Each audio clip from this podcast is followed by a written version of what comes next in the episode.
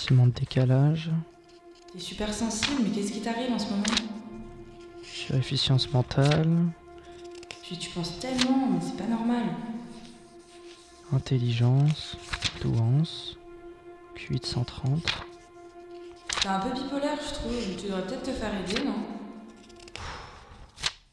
Et si j'étais au potentiel?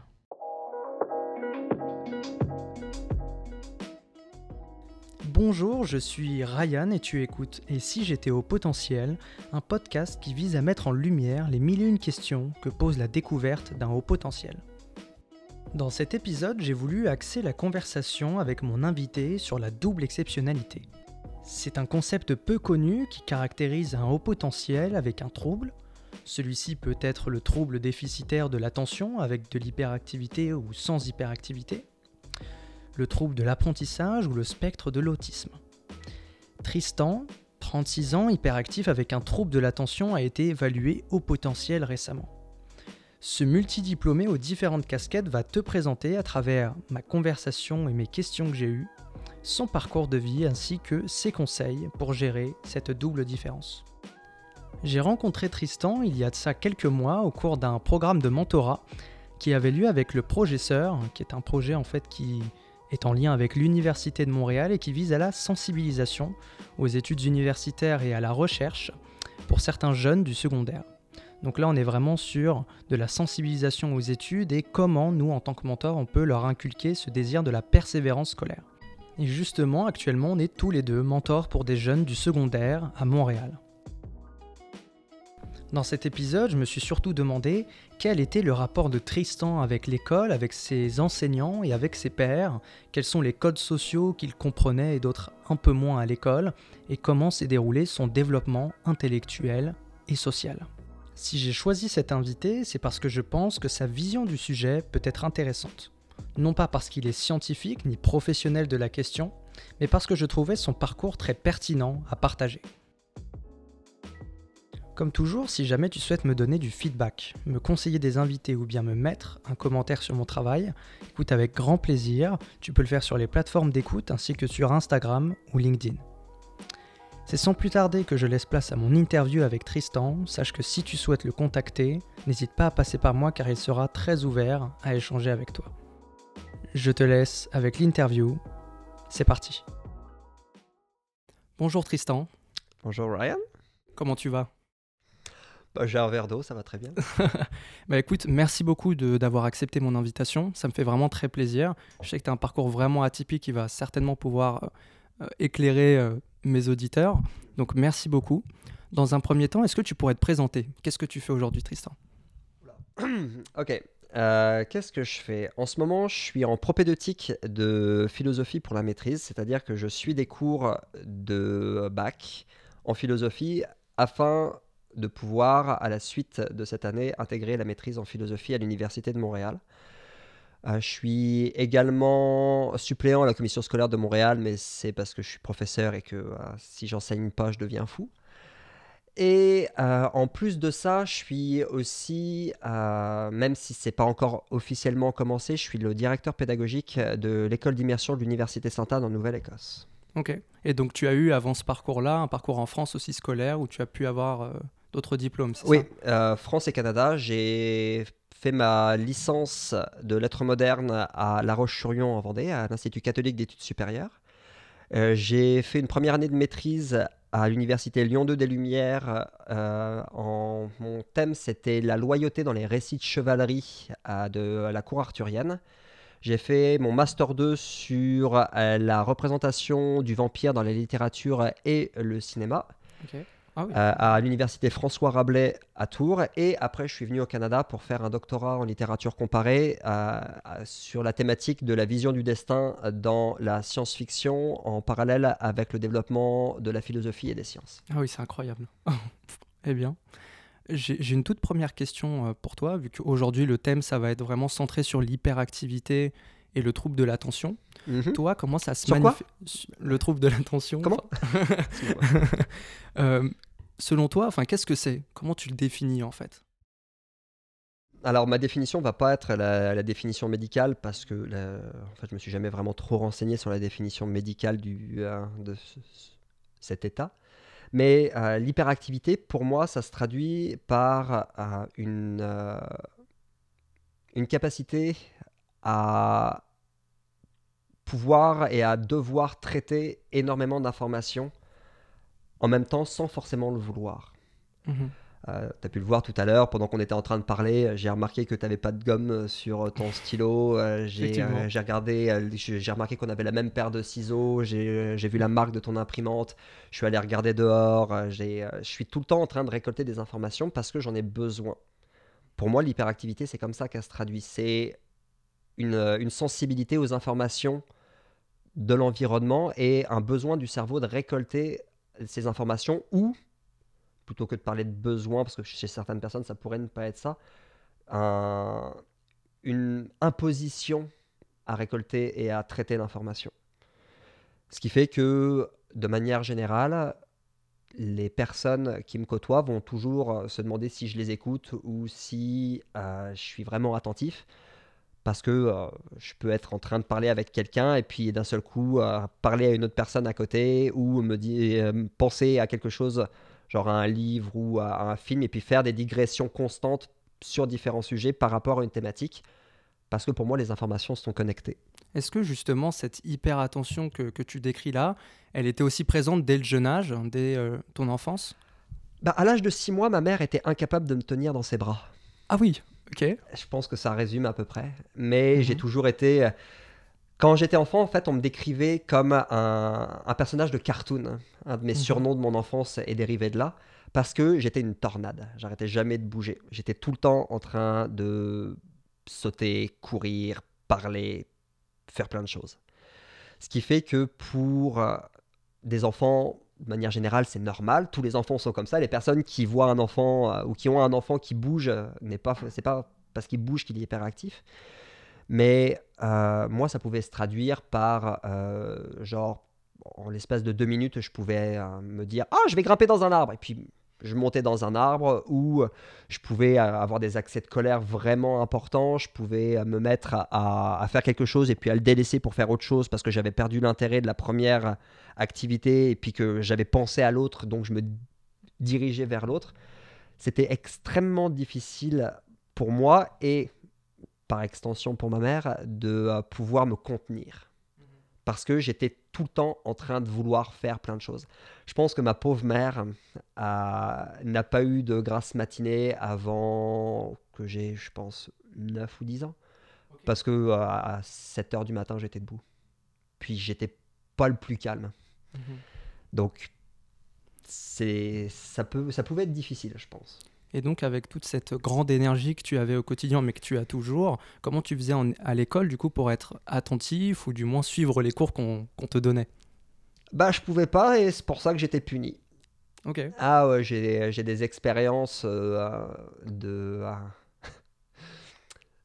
des expériences assez particulières de professeurs qui euh, me mettaient au coin, qui euh, essayaient toutes sortes de méthodes euh, qui pourraient être considérées comme non professionnelles maintenant. Est-ce que tu as Euh, un exemple bah, hum, par exemple, quand j'étais à la cantine de mon école, euh, on devait empiler les verres, on devait organiser la table à la fin pour que les personnes puissent débarrasser la table. Et puis, moi, je, je m'amusais avec les verres, avec de l'eau. Puis, quand on mettait les verres les, les uns dans les autres, qu'on les empilait, bah, il y avait un mouvement de fluide. Et puis, moi, je trouvais ça fascinant. Et puis, bah, il y a des moments, je faisais des expériences, et puis, bah, ça arrivait que l'eau déborde. Et euh, un jour, la personne qui dirigeait la cantine n'a pas trop apprécié, ce qui fait qu'elle m'a tiré par l'oreille, elle m'a levé tellement haut que j'étais obligé de monter sur le banc de, sur lequel on s'asseyait, puis elle m'a décollé un bon quart de l'oreille. Je, on j'ai, la cicatrice, euh, j'ai comme, j'avais une partie de l'oreille, pardon, qui était, euh, qui, qui était euh, complètement décollée, puis si elle avait continué, elle aurait pu m'arracher l'oreille. Mais donc, pour ce qui est de la classe en tant que telle, pour ce qui est des matières que tu suivais à l'école comme tout le monde, comment ça se passait? Est-ce que justement cette hyperactivité, bon, je suppose que tu devais pas rester très longtemps tout seul sur ta chaise, mais vis-à-vis des cours qu'on t'enseignait, de la méthode pédagogique, comment tu sentais ton rapport avec euh, les professeurs, par exemple? Euh, bah, y a des professeurs qui me voyaient comme étant euh, celui qui a empêché d'organiser euh, une structure calme de la classe, donc ça aidait pas. Après, j'ai eu des professeurs qui étaient un peu plus euh, attentifs ou attentives à, mon cas et qui essayé de trouver des solutions. Ça remonte à loin, hein, mine de rien, l'é- l'école primaire, là, je, je pourrais peut-être parler un peu plus du collège et beaucoup plus précisément du lycée à la rigueur. Mais euh, l'école primaire, donc entre 5 ans et 10 ans, euh, j'ai pas vraiment de souvenirs. Parce que mine de rien, ça remonte à 25 ans. là. Mhm. Mais Alors allons-y dans ce cas-là sur le collège ou le le lycée co- si tu as plus d'exemples probants. ouais. Ben, euh, par exemple, au collège, euh, j'ai, euh, les professeurs avaient énormément de mal à pouvoir comprendre mon état, ce qui fait que comme mes notes étaient plus basses que la moyenne parce que j'étais moins attentif, parce que comme le cours n'était pas assez stimulant pour moi, bah, je trouvais des stimulations ailleurs et puis j'écoutais pas, je faisais autre chose, j'étais turbulent, je pouvais parfois déranger les autres personnes dans la classe. À cause de ça, mes notes n'étaient pas vraiment bonnes et bah, en fait, on pourrait dire même qu'elles étaient mauvaises. Et ouais, même plus ça. Et euh, le, euh, donc sur mes bulletins de notes, je me retrouvais avec des professeurs qui disaient Tristan n'est pas attentif, euh, Tristan est perturbant, Tristan perturbe la classe. Ce qui fait que j'étais dans une, euh, j'étais dans cette partie de la population scolaire qui était considérée comme étant inapte aux études parce que mes notes n'étaient pas bonnes. C'était peut-être pas forcément un problème de notes qu'un problème d'environnement dans lequel je me trouvais. Mais comme je venais d'un je viens d'un petit village, donc le collège n'était pas adapté pour pouvoir trouver des solutions ou pour pouvoir avoir des personnes qui auraient pu m'aider à me contrôler. Et euh, bah, les professeurs avaient autre chose à faire aussi. Donc euh, je me j'étais en fait l'enfant turbulent qui, parce qu'il n'avait pas de bonnes notes, était considéré comme stupide et donc incapable de, euh, de pouvoir suivre ou d'avoir un- une réflexion intellectuelle quelconque. Est-ce que les professeurs te considéraient comme euh, étant un individu qui était dé- déviant, qui avait un comportement déviant, où ils savaient que tu avais peut-être une particularité qui pouvait se gérer, mais dont ils n'avaient pas les ressources en fait finalement? Bah, comme j'en ai parlé tout à l'heure, à la fin de euh, ma troisième, quand il euh, s'agit de définir mon parcours pour mes études prochaines, les professeurs de mon collège ont dit à l'unanimité à ma mère, Madame Béra, votre enfant, euh, faut pas l'emmener, au- faut, faut pas qu'il fasse des études au, au lycée général et technologique, il n'y arrivera pas. Comme, ça sert à rien. Même, euh, même lycée technique, il n'y arrivera pas. Il faut qu'il fasse un apprentissage. Il n'arrivera jamais à rien. C'était ça leur idée. Mais ma mère a fait non, il va aller au lycée. Et euh, bah, ultimement, ça a apporté ses fruits. Mais euh, le retard que j'avais pu prendre à cause de mon hyperactivité et puis de mon incapacité à pouvoir euh, emmagasiner autant d'informations qu'il aurait fallu à cause du fait que bah, j'écoutais pas autant que les autres. Et en plus, comme je venais d'un petit collège de campagne, l'information qui m'avait été transmise était moins importante que d'autres euh, collèges établissements, ouais. Donc je me retrouvais avec non seulement un déficit par rapport à mon état, mais aussi un déficit par rapport à la structure dans laquelle j'avais grandi. Donc mes études euh, lycéennes ont été euh, ont, ont eu un démarrage difficile. Ouais, tu m'avais dit qu'il y avait un décalage complet entre le collège et le lycée. Tu avais été dans un internat, c'est ça? Ouais. Ouais. ouais, mais c'est moi qui avais choisi d'aller à l'internat. Mon frère était allé dans cet internat-là euh, et moi, je depuis depuis que mon frère y était allé, j'avais eu envie d'aller dans cet internat-là. Pourquoi? Je sais pas. C'est euh, j'avais juste, je pense que j'avais envie, j'avais besoin de changement, j'avais besoin de quelque chose de nouveau, sans doute. Et cette nouveauté, comme elle prenait place non seulement à l'extérieur de mon village dans lequel j'avais grandi toute ma vie, mais aussi à l'extérieur de mon contexte familial, puisqu'en étant à l'internat, je partais le lundi, je revenais le vendredi. Je pense que cet aspect de nouveauté, indirectement, avait une influence, ou a eu une influence sur euh, mon, ma volonté de me rendre à l'internat. Et euh, je pense que c'est une des meilleures décisions que j'ai prises dans ma vie parce que la preuve, je suis ici. Je serais Mhm. sans doute pas à l'endroit où je suis en ce moment si j'avais pas. Puis clairement, clairement, je serais pas du tout ici si je n'avais pas pris cette décision. Et est-ce qu'il y avait des codes que tu comprenais pas, du coup, des codes sociaux quand tu arrivais à un internat, vu que là, tu étais forcément avec que des élèves qui avaient ton âge, du coup? Bah, on pourrait l'étendre à même, euh, même en ce moment, mais c'est vrai que euh, bah, ma première année à l'internat, euh, je pense que j'ai passé, on va dire, 80% de mon temps tout seul. Parce que déjà, j'étais plus jeune que les autres, parce que comme je suis de la fin de l'année, et que souvent les personnes qui sont mises à l'internat, c'est des personnes qui sont considérées comme étant à problème, ou qui ont des... qu'on met dans une structure pour qu'ils soient plus encadrés, pour qu'ils puissent plus travailler, etc. La moyenne d'âge de la classe dans laquelle j'étais était approximativement d'un an au-dessus de mon âge, sachant que comme encore une fois je suis de la fin de l'année, les personnes qui étaient du début de l'année, de l'année, mais qui avaient redoublé, ils avaient un an et demi de plus que moi. Donc un an et demi, quand on a 30 ans, on s'en fout, mais quand on en a 14, un an et demi, c'est énorme, surtout d'un point de vue de la maturité. Puis moi, ma, ma maturité est arrivée assez tard. De par le fait que comme j'avais très peu d'interactions sociales, bah, j'avais pas vraiment beaucoup de références sur lesquelles me baser pour pouvoir définir un code de, de développement en groupe. Donc j'étais prisonnier de mes propres critères. Et comme j'étais prisonnier de mes propres critères, bah, j'ai eu un développement tardif sur ce point. Quels étaient tes critères justement? Bah, Je suis resté un enfant pendant très longtemps. Euh, les, euh, je dirais que tout ce qui était rapports sociaux, interaction avec les autres était exclusivement basé sur le jeu. Ok. Jeux, vidéo, jeux de société, par exemple euh, Jeux vidéo, pas vraiment jeux de société, parce que pour les jeux de société, il y a des règles. Puis, il faut les respecter, les règles. Et euh, c'est pas le problème de respecter les règles en tant que telles, c'est c'est pas. En fait, le problème, c'est pas de ne pas vouloir les respecter pour gagner, c'est que bah, des règles, c'est contraignant. Donc, ça a pu arriver, j'ai pas de souvenir explicite, mais ça a pu arriver que certaines règles, euh, je les respectais pas, pas parce que je les comprenais pas, mais parce que bah, je voulais faire avec mes règles. Donc euh, à cause de ça, j'ai été pendant ma première seconde, parce que ultimement j'ai dû la refaire parce que j'étais en très gros manque de, connaissances et puis même de, capacité euh, d'organisation, parce que comme j'étais tout seul et que j'avais jamais appris à m'organiser par moi-même. Euh, J'étais pas non plus le plus assidu à faire mes travaux et puis à, poser des questions, etc. Euh, ça a posé des problèmes au niveau de ma mon interaction avec les autres parce que les autres me voyaient comme étant un enfant par choix ou par euh, je sais pas trop quoi alors que c'était juste un retard que j'avais dû à un manque de structure pour éviter ce retard. Et est-ce que dans l'internat, il y avait peut-être plus d'encadrement pour ton type de profil? Nope. Nope. Non, non, non, non c'était. Euh, il y avait un encadrement, bien sûr, on avait des heures d'études qui étaient euh, prédéterminées, mais euh, on faisait notre vie. Donc, j'ai jamais vraiment reçu jusqu'à. J'irai jusqu'à ma première, j'ai jamais été vraiment dans un environnement où j'avais des personnes qui pouvaient me donner un, un pattern de développement. Et à cause de ce manque, ma première seconde, comme je l'ai dit, était vraiment très solitaire. Ma deuxième seconde, ça a été un tournant parce que j'ai décidé de ne pas revivre ce que j'avais vécu pendant ma première seconde.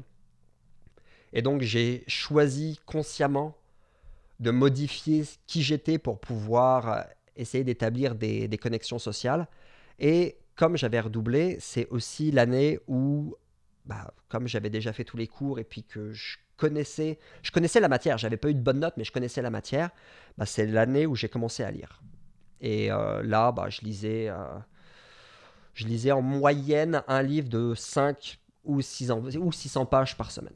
Ok, waouh. Je lisais en cours. Des profs passaient comme Tristan, tu as fait tes exercices? Puis moi, avec mon livre, je leur tendais mes exercices, je continuais de lire, puis ils me les rendaient. Ok, bonne lecture.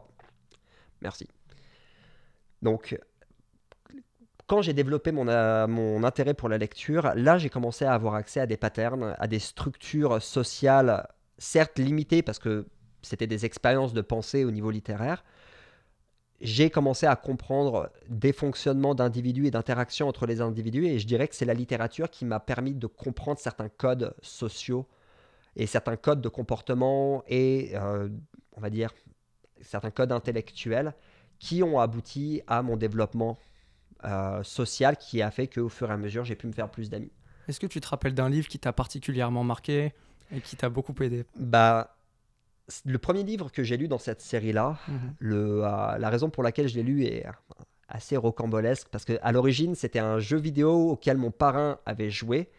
Puis mon frère avait voulu lire ce livre parce que c'est une grande référence dans le milieu de la science-fiction.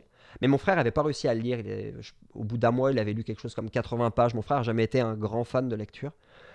Et euh, il a récupéré ce livre. J'ai comme Ah Dune Allons-y Et euh, j'ai lu le livre de 600 pages en 3 jours. J'ai- fait deux nuits blanches en fait. Ok, mais qu'est-ce qui t'a appris ce livre-là? C'était de la science-fiction euh, Ouais, pure, ce- c'est un livre. Frank Herbert, c'est un des dieux de la science-fiction de la deuxième moitié du XXe siècle. Euh, pour les personnes qui l'ont pas lu, lisez-le, c'est super.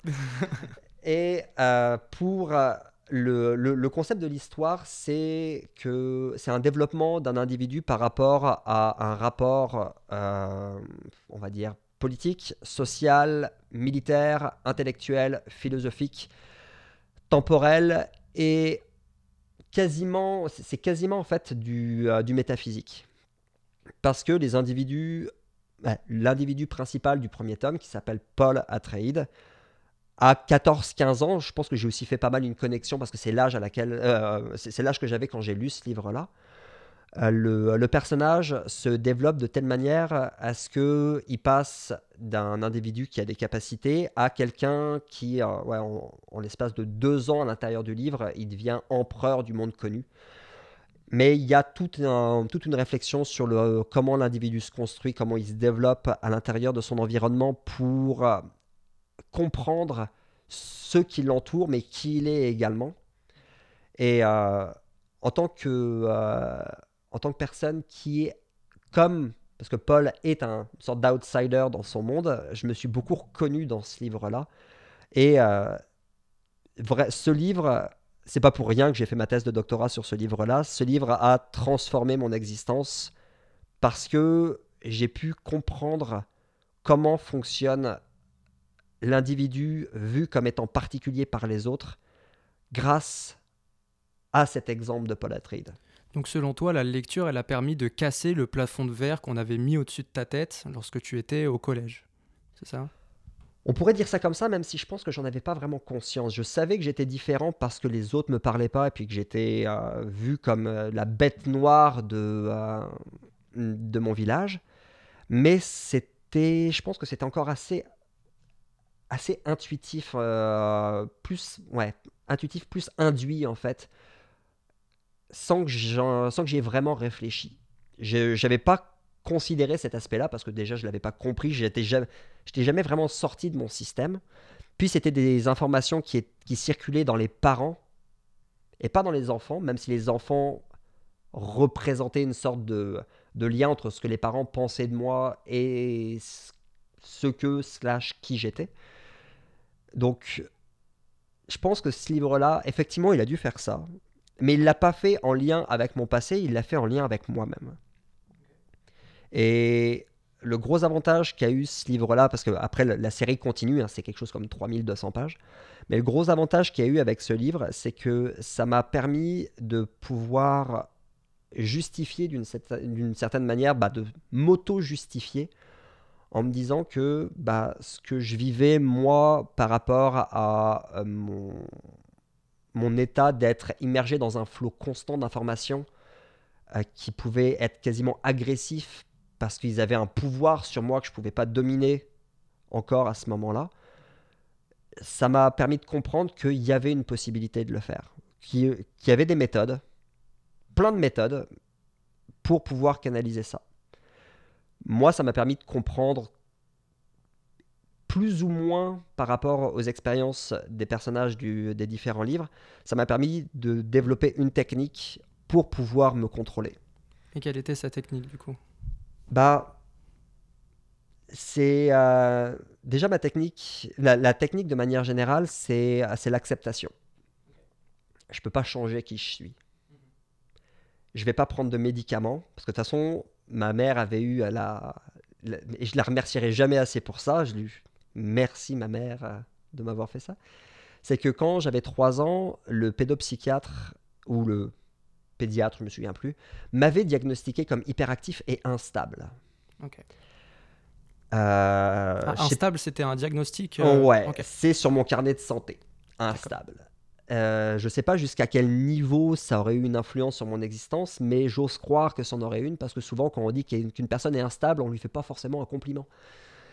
Mais ma mère a mis euh, du, blanc, le, le, correcteur là, pour pas que ça paraisse. Elle l'a effacé. Parce qu'elle voulait pas que je sois considéré comme étant différent. Et on t'avait euh, proposé de prendre des médicaments, par exemple? J'en sais rien. Faudrait... Ma mère a peut-être cette information. Mais après, on se, on se base sur 1987, euh, France profonde. La médication n'était pas forcément quelque chose qui existait à cette époque-là. Ou si elle existait, elle n'était pas aussi couramment donnée que maintenant, malheureusement. Malheureusement pour maintenant, parce que l'hyperactivité, pour moi, c'est pas une tare. C'est un état qui peut être difficile au début, mais à partir du moment où l'individu peut le contrôler, c'est un atout extrêmement important pour le développement de l'individu. Il y a de l'énergie à plus savoir quoi en faire. C'est ultime pour pouvoir apprendre. Et lors de ton orientation euh, future, donc là on parle des années universitaires, comment tu as fait pour que l'hyperactivité voilà, devienne ta force principale et comment tu as orienté tes choix d'études pour avoir peut-être le maximum de liberté possible? Euh, bah, déjà, quand j'ai découvert, à l'origine, j'étais un, scientifique. Je voulais, aller, je voulais aller en biologie, j'adorais la physique, etc. J'ai découvert la lecture. Et euh, en janvier 2001, j'ai un de mes amis euh, de l'époque qui m'a dit Tu sais, Tristan, tu devrais écrire, ça te ferait du bien. Et là, j'ai commencé à écrire. Et deux mois et demi plus tard, je suis allé voir le, le professeur mon professeur principal et je lui ai dit Ok, les sciences, c'est fini, je veux aller en littérature. Donc j'ai complètement bifurqué. Je suis passé de première scientifique à terminale littéraire. Ok. Et euh, j'ai pas eu les meilleures notes de la planète. Ça a mis du temps avant que j'ai de, de, bonnes notes, je vais y revenir. Mais pour moi, la littérature, ça a vraiment été une, euh, une manière de pouvoir comprendre de pouvoir comprendre ce que c'était que l'humain et par extension ce que j'étais moi. J'ai toujours considéré que les, livres, n'importe quel type de livre, après il y en a qui sont meilleurs que d'autres bien entendu, n'importe quel type de livre présente des situations potentielles de comportement de l'individu par rapport à des critères que l'auteur a choisi de définir et de mettre en interaction avec d'autres critères afin de créer un environnement dans lequel un aspect dramatique va se, va avoir lieu. Et comprendre une pluralité de manières différentes d'agir, c'est un peu comme être un psychologue et puis d'avoir accès à des informations provenant de différentes personnes sur des sujets divers. Ça m'a permis de comprendre l'individu. Et si j'arrivais à comprendre suffisamment bien l'individu, ça me permettait également de me comprendre mieux moi-même. Donc ça a été un, un, cheminement. La littérature, pour moi, c'était un cheminement autant intellectuel qu'un développement personnel, parce que grâce à la littérature, j'ai compris que, certes, j'étais différent, je l'avais suffisamment entendu et puis je pouvais le percevoir de manière relativement claire à ce moment-là pour ne plus remettre ça en doute. Mais c'est pas parce qu'on est différent que on est hors du système. On peut être dans la moyenne et être accepté par tout le monde. On peut être sur les bords et être accepté par peu de personnes. On fait toujours partie du même volume. Je suis pas un extraterrestre, même si beaucoup de mes étudiants me posent souvent cette question de savoir si je suis un robot ou un extraterrestre. Souvent, je dis que je suis les deux. Mais la littérature, pour moi, c'était un moyen de pouvoir avoir accès à ce que j'étais sans avoir à utiliser ma structure et donc pouvoir avoir un aspect plus objectif sur la situation, et par extension de pouvoir comprendre, sans avoir besoin de me baser sur mes propres sentiments, ce que j'étais. Justement, est-ce que tu as déjà pensé à quitter complètement le système scolaire pour te mettre toi à ton compte de façon autodidacte? Bah, c'est plus ou moins ce que j'ai fait, je dirais, parce que même si j'ai toujours été dans le milieu universitaire, parce que je considère que les personnes qui ont passé des années et des années à apprendre certains sujets ont forcément plus de connaissances que moi, et donc si cette connaissance et cet accès à la connaissance existent, bah, autant y avoir accès. C'est pour ça que je reprends un cycle d'études juste. Peut-être que ça va jamais me servir la philo, mais j'ai accès à des professeurs qui ont une connaissance incroyable sur des sujets incroyables. Donc, pourquoi pas le faire? C'est pour moi le savoir, c'est ça. Mais après, euh, par exemple, tout ce que j'ai pu apprendre sur euh, la, littérature de science-fiction, sur la psychologie, sur euh, les sciences fondamentales, sur les, jeux vidéo et comment on structure des, univers dans les différents arts, sur les, certaines sciences fondamentales, sur la biologie, sur... Je pourrais continuer ma liste. Euh, je l'ai appris par moi-même. C'est, je l'ai appris parce que j'avais envie de l'apprendre. Pour moi, le savoir, je vais utiliser un, je vais utiliser un mauvais mot. Pour moi, le savoir est téléologique. Le savoir doit être, pour moi, appris parce que c'est du savoir. C'est pas parce qu'il va avoir une utilité plus tard. L'utilité est complètement secondaire par rapport au fait que apprendre est ma gratification. J'ai pas besoin de me dire, ok, par exemple, quand j'ai recommencé mes études en philo, les gens étaient comme, oui, mais t'es sûr que c'est un bon move, tu devrais plutôt faire euh, une sorte de micro-programme et tout. Je suis comme, ouais, mais je suis comme un, un micro-programme pour pouvoir avoir accès, par exemple, à, des, euh, à un emploi de professeur. Effectivement, ça serait pratique d'un point de vue professionnel, mais il y a une utilité là-dedans. Moi, je sais pas l'utilité que je recherche, c'est le savoir. Et être professeur, il y a énormément de savoir dans ce domaine-là, puis je suis loin d'avoir épuisé tout le domaine, bien entendu. Mais être professeur, par rapport à mes expériences, j'ai déjà acquis certains éléments en lien avec ce sujet-là. Donc, je sais que je peux être professeur. Mais je ne sais pas si je peux comprendre, par exemple, la théorie utilitariste de, euh, de Bentham ou de Mill, ou si je peux comprendre la théorie égalitarienne de, de Rawls, ou si je, Je peux comprendre... Comment je saurais pas te dire, moi. non, mais moi non plus, c'est ça. Et le- mon seul moyen de savoir, c'est de me confronter à des individus qui ont étudié ça et qui l'enseignent et qui vont avoir l'autorité de me dire Ok, là, il te manque des éléments. Comme ça, ça va me permettre de développer mon savoir. C'est ça ce qui compte. Je veux savoir. Je m'en fous que ça me sert. Ça me sert en tant que tel. Je comprends le monde. C'est ça l'idéal. Et peut-être que bon, tu, tu as pu euh, développer ta curiosité sur pas mal d'œuvres littéraires, mais qu'en est-il des travaux de groupe? Est-ce que tu as été confronté à des travaux de groupe durant l'université, par exemple? Euh, alors, euh, ouais, seconde question. Oui, j'ai pu. Et je dois avouer qu'un de ces travaux, d'ailleurs, m'a permis de, de me rapprocher d'une personne qui ne m'appréciait pas vraiment avant. Et puis, elle a compris à partir de ce moment-là que j'étais pas forcément un imbécile qui sautait partout. Euh, J'en ai fait quelques-uns, certes, mais de manière générale, je préfère travailler tout seul parce que je connais mon potentiel de dérangement. Dans le sens où, quand, je on travaille en groupe, ça demande à avoir une synergie et à avoir un, un focus qui soit partagé. J'ai déjà du mal à partager mon focus avec moi-même, alors avec une autre personne, fiouf, ça pourrait être difficile. J'ai eu, il y a eu des travaux de groupe, bien entendu. Mais malheureusement, il s'avère que travailler en groupe me demande déjà énormément d'énergie pour me contrôler. Pardon. Et en plus de ça, euh, étant donné que je pars dans tous les sens, souvent les personnes vont me dire Ok, euh, euh, moi je veux bien faire un travail de groupe, mais pas avec lui. là. Après, au fur et à mesure euh, des études, les travaux de groupe deviennent de moins en moins euh, premiers dans le système. Donc, ça, ça c'est la source s'est tarie d'elle-même et de manière générale, il n'y a plus trop de travaux de groupe dans les études que je fais. Même si j'avoue que de temps en temps ça manque quand même. Le fait de pouvoir être en communication avec, euh, avec différentes personnes, de pouvoir. J'avais un cours par exemple cet automne sur langage, pensée, connaissance qui a été donné par euh, Charles Côté-Bouchard. Très bonne personne, très bon prof. Euh, où on était en groupe. Et c'était super pratique parce que moi qui arrivais euh, dans un système où la moyenne d'âge était genre de 18-20 ans, alors que j'en ai 36, euh, j'aurais pu être un petit peu ostracisé de par mon âge, mais comme on était en groupe, les gens avaient pas, entre guillemets, n'avaient pas le choix d'être avec moi et puis ils me connaissaient pas.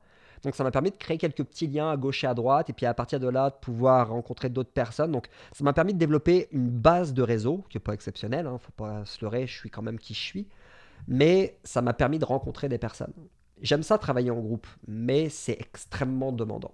Est-ce que tu as des techniques que tu pourrais conseiller à quelqu'un qui, a, qui est peut-être euh, dans ton cas, mais qui a beaucoup, beaucoup de travaux de groupe? Fiouf.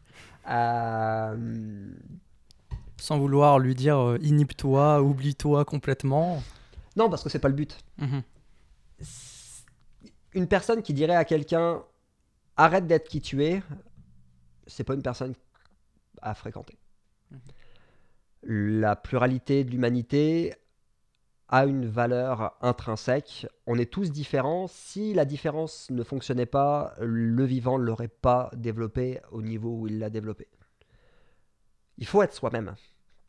Mais après, il y a des. On va dire qu'il y a des méthodes propres à chacun pour pouvoir contrôler son, euh, son potentiel de son potentiel d'énergie, on va dire. Moi, ça a été, par exemple, de, euh, pouvoir... euh, ça va paraître un petit peu bizarre, mais c'est inspiré de Dune, hein, encore une fois. C'est une, constru- une construction totale. J'ai jamais... Avant que je ne la construise, ça n'existait pas. Ce que j'ai fait, c'est que je me suis créé des personnalités. J'ai, euh, dans ma tête, c'est c'est une sorte de congrégation. J'ai une dizaine de personnes avec qui je parle. Chacune de ces personnes correspond à une facette de mon individu. Dans la société.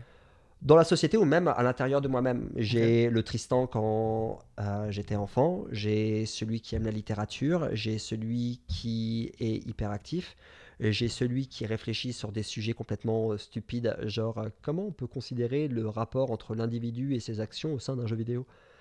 Euh, j'ai celui qui euh, aime euh, être en extérieur, j'ai celui qui veut changer le monde, j'ai toute une congrégation à l'intérieur de moi puis je, me parle.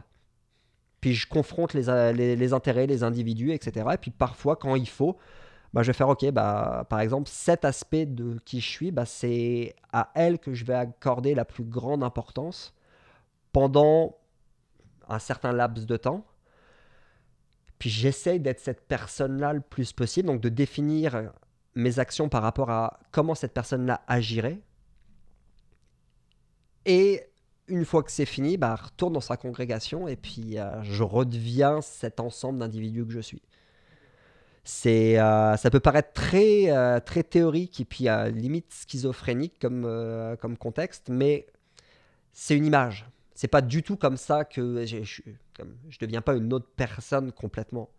C'est juste que en société, par exemple, quand on est avec des individus d'un groupe particulier, on agit différemment de quand on est avec sa famille. On agit différemment de quand on est au travail. Je fais exactement la même chose.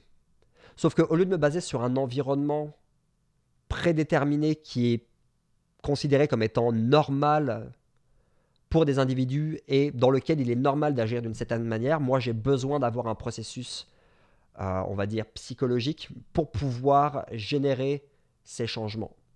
Parce que si je le fais pas, je suis moi-même tout le temps.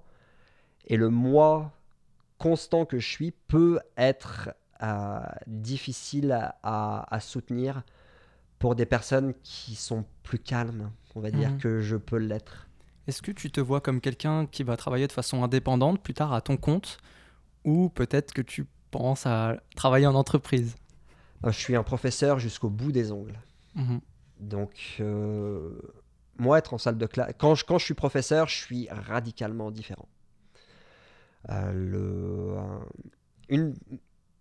un- des aspects que j'aime du, euh, du fait d'être professeur, c'est justement la notion de responsabilité. J'ai un, un très fort rapport à la responsabilité au savoir.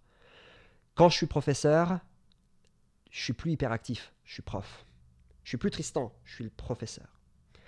Et en tant que professeur, mon but, c'est d'apporter le meilleur enseignement possible dans la matière que j'enseigne, tout en permettant à l'individu de pouvoir trouver des clés et des systèmes pour pouvoir par la suite développer son propre mécanisme d'apprentissage et d'être autonome. Ok, pour qu'il puisse penser par lui-même après. C'est ça. Que ça soit pour l'apprentissage du français ou pour la littérature, ce qui sont pour l'instant les deux domaines dans lesquels je suis. Peut-être la philo bientôt. Euh, mon but, c'est pas de dire, ok, la règle, par exemple, la règle du subjonctif, c'est ça. Je leur dis, c'est comme ça que ça se forme, mais il y a une raison. Puis je vais vous expliquer la raison. Donc j'explique la raison, j'explique le cheminement intellectuel. En plus du cheminement intellectuel, je me base aussi sur les, euh, structures générales des individus, comment les individus réfléchissent. J'ai des étudiants qui vont, par exemple, venir euh, de Colombie-Britannique, qui vont pas avoir du tout la même manière de penser que des étudiants qui vont venir du Mexique ou qui vont venir du Japon. Donc je me base sur leur environnement et ce que je sais de leur personne pour pouvoir euh, leur permettre à l'intérieur de leur propre système d'apprentissage de conscientiser l'information que je suis en train de leur donner pour qu'ils se l'approprient pleinement. C'est plus juste un savoir sur le français, c'est un savoir sur comment eux ils vivent le français. Et à cause de tout ce mécanisme, c'est tellement demandant d'un point de vue euh, d'un point de vue intellectuel de devoir parce que quand il y a 17 personnes, il faut que je réfléchisse de 17 manières différentes euh, le plus rapidement possible pour trouver les meilleures méthodes pour que tout le monde puisse comprendre. C'est tellement demandant que bah, mon hyperactivité, elle est entièrement tournée là-dedans. Ce qui fait que pour les étudiants, je suis pas hyperactif. Je suis juste un professeur qui essaie de trouver différentes méthodes. Est-ce que tu as déjà trouvé un élève qui était peut-être dans la même situation que toi? Du moins, tu t'es reconnu en lui à un moment. Oh oui. Euh, J'en ai déjà eu plusieurs, que ça soit parce que j'ai aussi enseigné le théâtre à une époque. Euh, Dans l'école d'immersion dans laquelle je travaille, je peux plus maintenant à cause des fonctions que j'ai. Mais euh, ça m'est arrivé, oui, d'avoir un étudiant qui, euh, qui était exactement comme euh, je l'étais, qui, qui bougeait partout. Et puis, au début, je comprenais pas, mais j'avais une sorte d'antipathie à son propos. J'étais comme, mais j'arrivais pas à savoir ce que c'était. Puis à un moment, il l'avait perçu. Puis à un moment, il est venu me voir et fait, dis donc Tristan, euh, est-ce que tu te comportes comme ça parce que tu te retrouves en moi? Puis là, j'ai fait, oh bordel, c'est ça. Puis on est devenus super amis. Parce que j'ai compris qu'il y avait quelque chose qui me gênait, mais j'arrivais pas à savoir ce que c'était. Mais une fois que ça m'avait été mis sous les yeux, ouais, là, je l'avais vu. Et puis, j'ai réussi à trouver des méthodes pour l'aider. Ou euh, après, j'ai eu, bah, j'ai eu des étudiants dans les classes de français où euh, là, c'était, euh, ça pouvait être un peu plus difficile à gérer parce que dans le théâtre, les gens bougent, allez-y. En classe de français, les gens bougent. Mais j'ai trouvé des méthodes. Par exemple, une, un des éléments pr- premiers de mes cours, une des premières choses que je dis quand je suis en classe, c'est de dire si jamais vous voulez vous lever, aller à la fenêtre, ou si avec une autre personne vous voulez faire des pas de danse, danser la valse en classe, tant que ça dérange personne, moi je m'en fous. Allez-y. Si vous voulez lire, lisez. Rien à faire. Vous voulez dessiner? Pareil. Faites ce que vous voulez. Si c'est comme ça que vous vous concentrez, si à un moment vous avez besoin de déconnecter et que ça perturbe pas les autres, faites-le. Ok, c'est la stratégie que tu as mis en place, toi. Parce que moi, quand j'étais gamin, il n'y avait rien qui m'énervait plus que quand on me disait reste sur ta chaise alors que je voulais pas. Donc, le fait de laisser la possibilité aux personnes de le faire Qui tout se en. moins emprisonnés, en fait. C'est ça. Parce que un hyperactif, selon mon modèle de l'hyperactif, un hyperactif, s'il est frustré, son hyperactivité va faire que s'empiler. Puis au bout d'un moment, il va exploser, puis ça va être ingérable. Mais si on laisse cette personne agir tout en lui disant que son action ne doit pas avoir d'influence négative sur les personnes autour d'elle, non seulement ça la responsabilise, mais en plus les autres peuvent voir son comportement au quotidien, donc ça permet de désensibiliser les individus sur ce que c'est que l'hyperactivité, qui est souvent vue comme une espèce de tare incontrôlable, une sorte de, dragon qui va, qui va tout dévorer, qui va tout brûler autour, parce que ça faisait sans doute partie de mes définitions quand j'étais plus jeune. Mhm. Et euh, ultimement, les personnes sont contentes parce qu'elles ont la liberté de pouvoir agir comme elles veulent agir. Donc, elles veulent pas décevoir le professeur. Mhm. J'ai jamais eu un échec dans mes classes de personnes qui avaient des problèmes de comportement ou des problèmes d'hyperactivité ou des problèmes de, euh, de concentration. Parce que, ultimement, on ne peut pas demander à quelqu'un de se concentrer. C'est impossible. Mais on peut le mettre dans une situation où, s'il le choisit, il va pouvoir se concentrer. C'est ce que j'essaye de développer dans mes classes. Parce que j'aurais aimé que mes professeurs me disent Tristan, mets-toi au fond de la classe, là, dessine. Si tu as des prêt, questions, reviens. Ouais. Ça aurait été ultime de faire ça. Mhm. Mais tous les profs le font pas. Parce qu'il y a des structures, parce que les classes sont parfois assez surchargées. Ou même, même à partir du moment où il y a un hyperactif, il y a toujours trop de monde dans la classe. Donc, c'est juste des méthodes, c'est juste des moyens. Chacun a ses méthodes, chacun a ses moyens. Je dis pas que mes méthodes sont les meilleures. il y a sans doute des personnes qui ont réfléchi sur ces situations-là puis qui vont arriver avec des théories incroyables auxquelles j'ai jamais pensé et puis qui vont beaucoup mieux fonctionner que les miennes.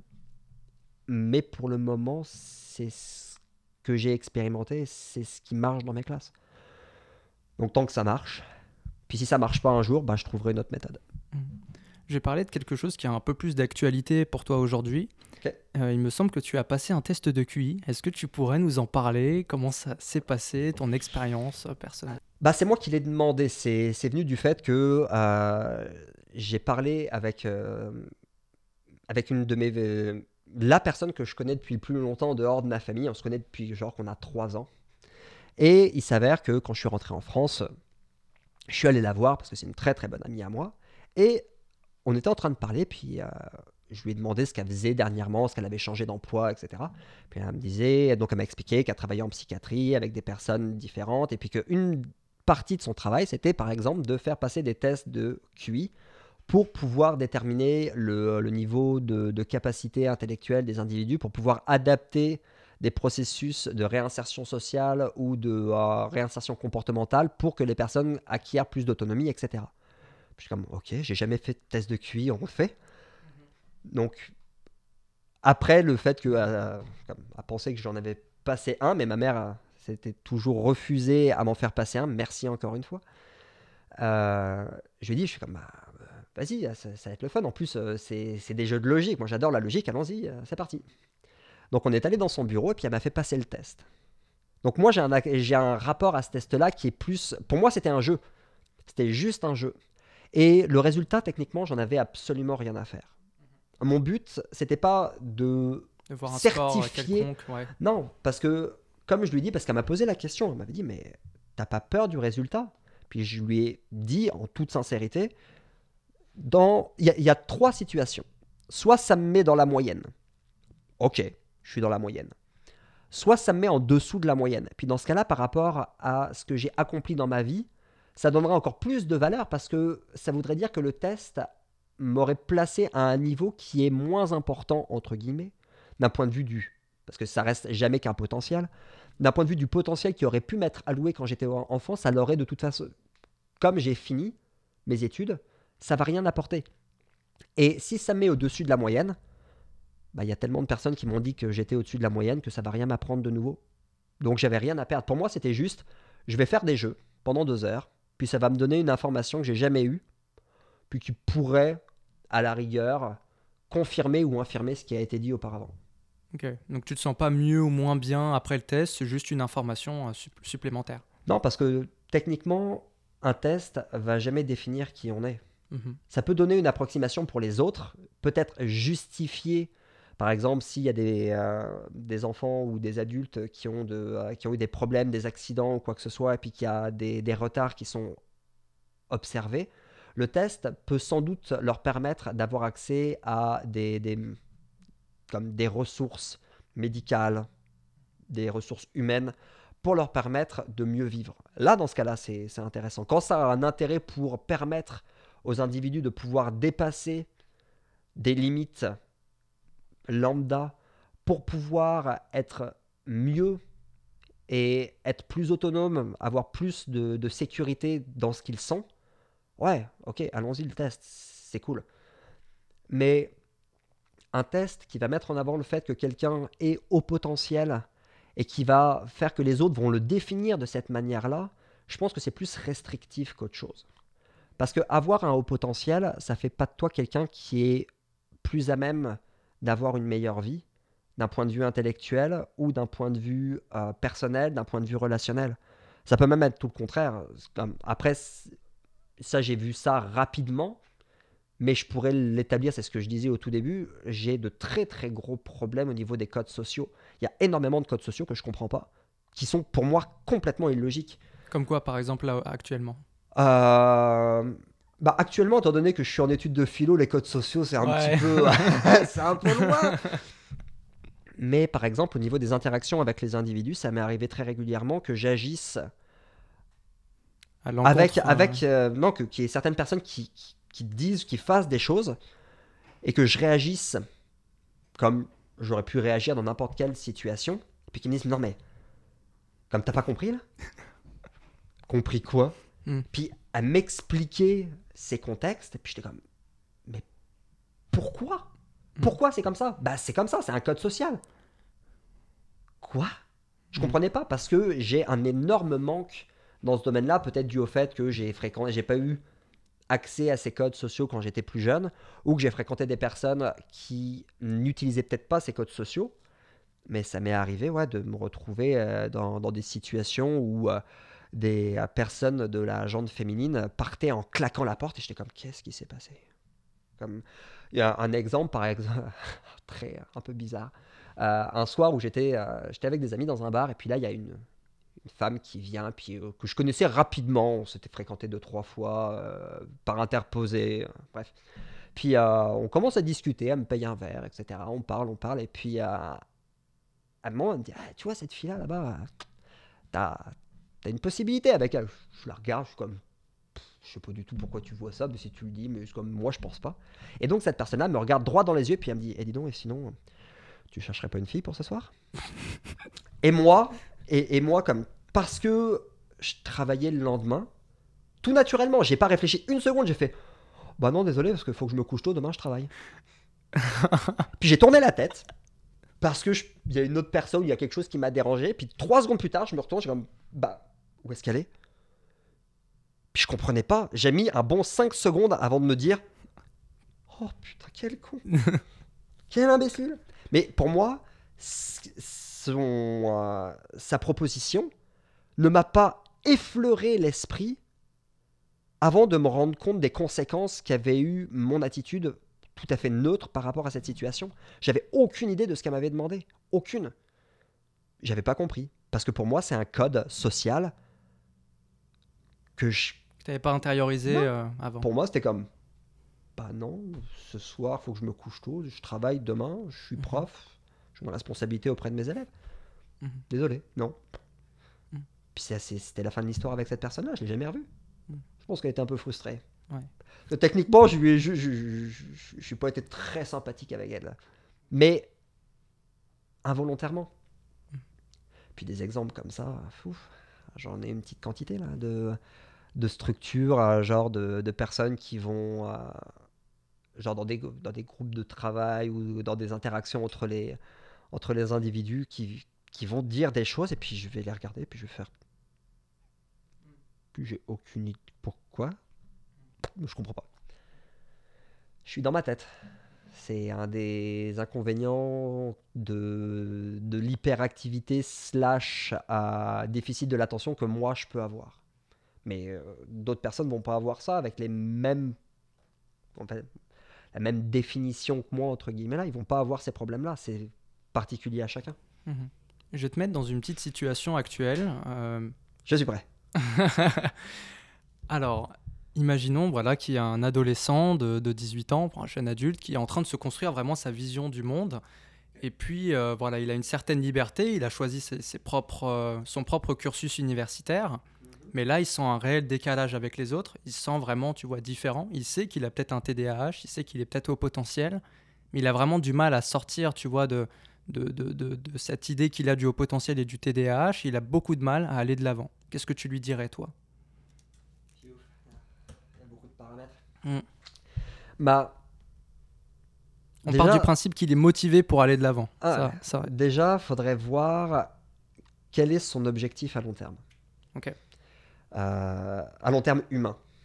Euh, parce qu'il y a des personnes qui vont mettre l'accent sur le, le rapport aux autres, il y a des personnes qui vont mettre l'accent sur la carrière, il y en a d'autres qui vont mettre ça sur, on va dire, la richesse. Donc toi, tu mettrais Euh, l'humain au centre. Ouais, mais euh, encore une fois, je suis pas forcément une très grosse référence dans ce domaine. Je suis, euh, pour moi, l'humain est essentiel. Mhm. C'est le, je suis pas, je pense pas qu'il y ait grand monde qui se dise, je veux me faire beaucoup d'argent, je vais être prof. Non, ça marche pas comme ça. Le, euh,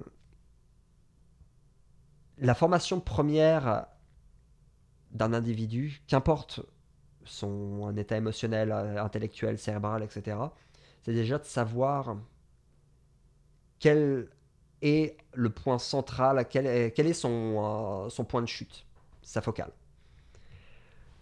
Une fois que ça c'est défini, faut pouvoir faut, faut qu'il voit si cet objectif est réalisable. Je veux aller dans l'espace. Je suis un peu mal barré. Hmm. Euh, je veux aller sur Mars. J'avais postulé pour aller sur Mars, mais j'ai des lunettes. Et le programme fonctionnait pas comme ça. Donc, j'ai réduit la part de ce que je voulais faire en proportion de ce que je pouvais faire. Qu'est-ce qu'on peut faire? Si la personne est, euh, par exemple, est en biologie, la personne est en, est en biologie et puis elle veut être en microbiologie, puis elle sent qu'elle a un décalage, par exemple, au niveau des connaissances qu'elle a eues. Elle veut être biologiste? Eh ben, faut se renseigner. Et il faut que la personne lise. Un haut potentiel qui fait rien, un haut potentiel passif, est un imbécile pour Ouais. les autres.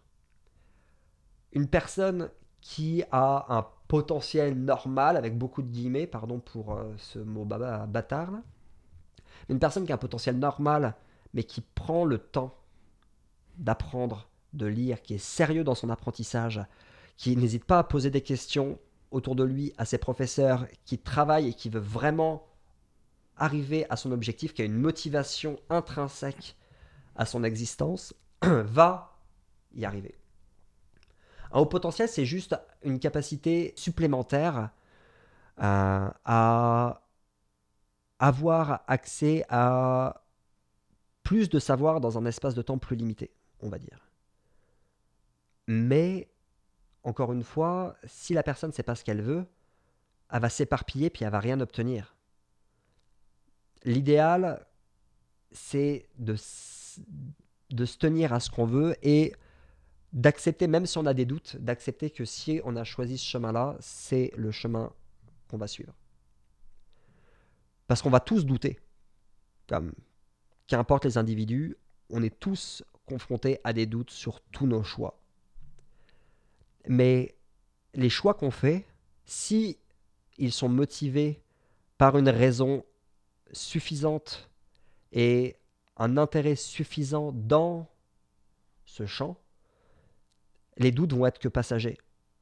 Les doutes, c'est, euh, ça peut être un coup de fatigue ou une situation de, frustration par rapport à un contexte particulier, mais ça ne sera pas du général. Toi, tu dirais vraiment trouver une motivation intrinsèque, quelque chose qui peut vraiment le pousser au quotidien pour qu'il agisse, pour qu'il soit curieux envers ce qu'il a envie d'être, euh, enfin, enfin, envers ce qu'il a envie d'avoir comme connaissance, et puis tout ça. Je, euh, au-delà de, euh, du potentiel, je pense que la plus grande qualité d'une personne, au niveau, de- au niveau intellectuel, hein, on, Mhm. on reste dans ce domaine-là, au niveau intellectuel, une personne qui n'est pas patiente a une tare vraiment difficile à combler. Être patient, c'est la base de l'apprentissage. Parce que lire juste un livre dans un domaine, ça va pas te permettre de tout savoir. faut accepter que ce livre-là va amener un certain lot de connaissances qui vont amener à d'autres questions, qui vont aboutir à d'autres recherches et encore à d'autres recherches, etc., etc., etc. Le... Une personne patiente, c'est une personne qui, même quand elle, est... quand elle a fini ses cours, va se dire Ah bah j'ai deux heures, bah tiens, ce livre-là, là, c'est parti. Et va l'ouvrir. Si une personne considère que c'est en allant, euh, par exemple, dans les bois pour euh, être en contact de la nature, pour lui trouver une motivation supplémentaire, parce qu'elle va trouver que le monde est magnifique et qu'il faut le préserver, et que c'est pour ça qu'elle fait des études, par exemple, en biologie végétale, et ben qu'elle aille se promener pendant deux heures chaque jour. Mais qu'elle n'accepte pas que ses doutes soient plus puissants que sa motivation première à faire les actions.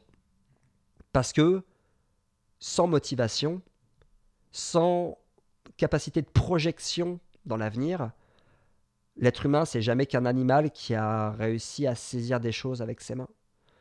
C'est notre capacité à pouvoir être dans le présent en considération de notre passé pour pouvoir être meilleur dans le futur qui fait qu'on est des êtres humains. Un être humain qui ne fait pas de planification dans l'avenir, c'est une personne qui va pas faire d'études, c'est une personne qui va pas chercher de travail, c'est une personne qui va juste tous les jours cultiver juste assez à manger pour pouvoir manger le jour même. Mais même ça, c'est pas possible. On a toujours besoin de projection. Après, s'il y en a qui arrivent à trouver leur lot là-dedans qui sont très contents en étant dans leur, euh, dans leur système personnel complètement autarcique, tant mieux, il n'y a aucun problème. Je suis pas en train de dire que ces personnes-là sont de mauvaises personnes, bien au contraire. On a tous des plans différents et on a tous des méthodes différentes pour accéder au bonheur.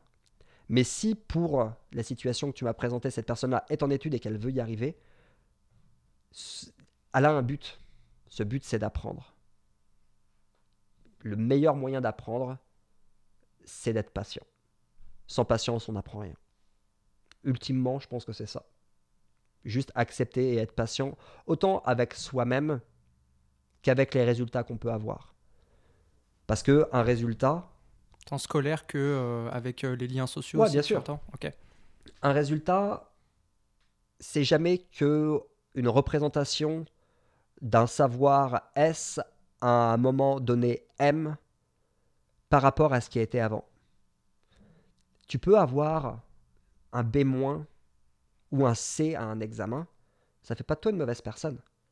Si l'examen d'après, les notions sur lesquelles tu as eu un C sont assimilées, bah c'est bon. C'était quoi Pourquoi ça serait mauvais? Ce qui compte, c'est de savoir. La note qu'on a eue, ça va pas, ça va pas te tuer théoriquement. Ce qui compte, c'est le long terme. tu places l'apprentissage au-delà de la note et donc c'est plus intéressant d'un point de vue de développement personnel. Bah parce que tu peux avoir la meilleure note possible, si trois jours plus tard tu te souviens plus de ce que tu as appris, ça sert absolument à rien. Alors que si t'as pas les meilleures notes possibles, mais que ultimement tu arrives à, utiliser toutes les informations que tu as obtenues pour pouvoir être meilleur dans une discipline ou même en tant qu'être humain, bah tu as, accompli ce pourquoi le savoir existe. Le savoir, c'est pas juste pour les notes. Tu peux brûler tes bulletins. Par contre, la connaissance que tu as acquise, si tu l'as acquise, que tu l'as intériorisée, qu'elle est réellement en toi, plus personne pourra te l'apprendre. Elle fera partie de ta personne. Une note, c'est sur du papier. Le savoir, c'est dans ta tête. Ok, merci beaucoup. On va, on va terminer là-dessus. Merci Tristan. Merci beaucoup Ryan. merci, merci. Merci beaucoup d'avoir écouté l'interview jusqu'à maintenant, ça me fait extrêmement plaisir. J'espère que tu as pu en retirer certaines informations clés, donc la patience, le fait de s'accepter soi-même et d'aller toujours de l'avant. Je te dis à très bientôt pour une nouvelle interview sur un nouveau thème, un nouveau sujet concernant le haut potentiel. À très vite.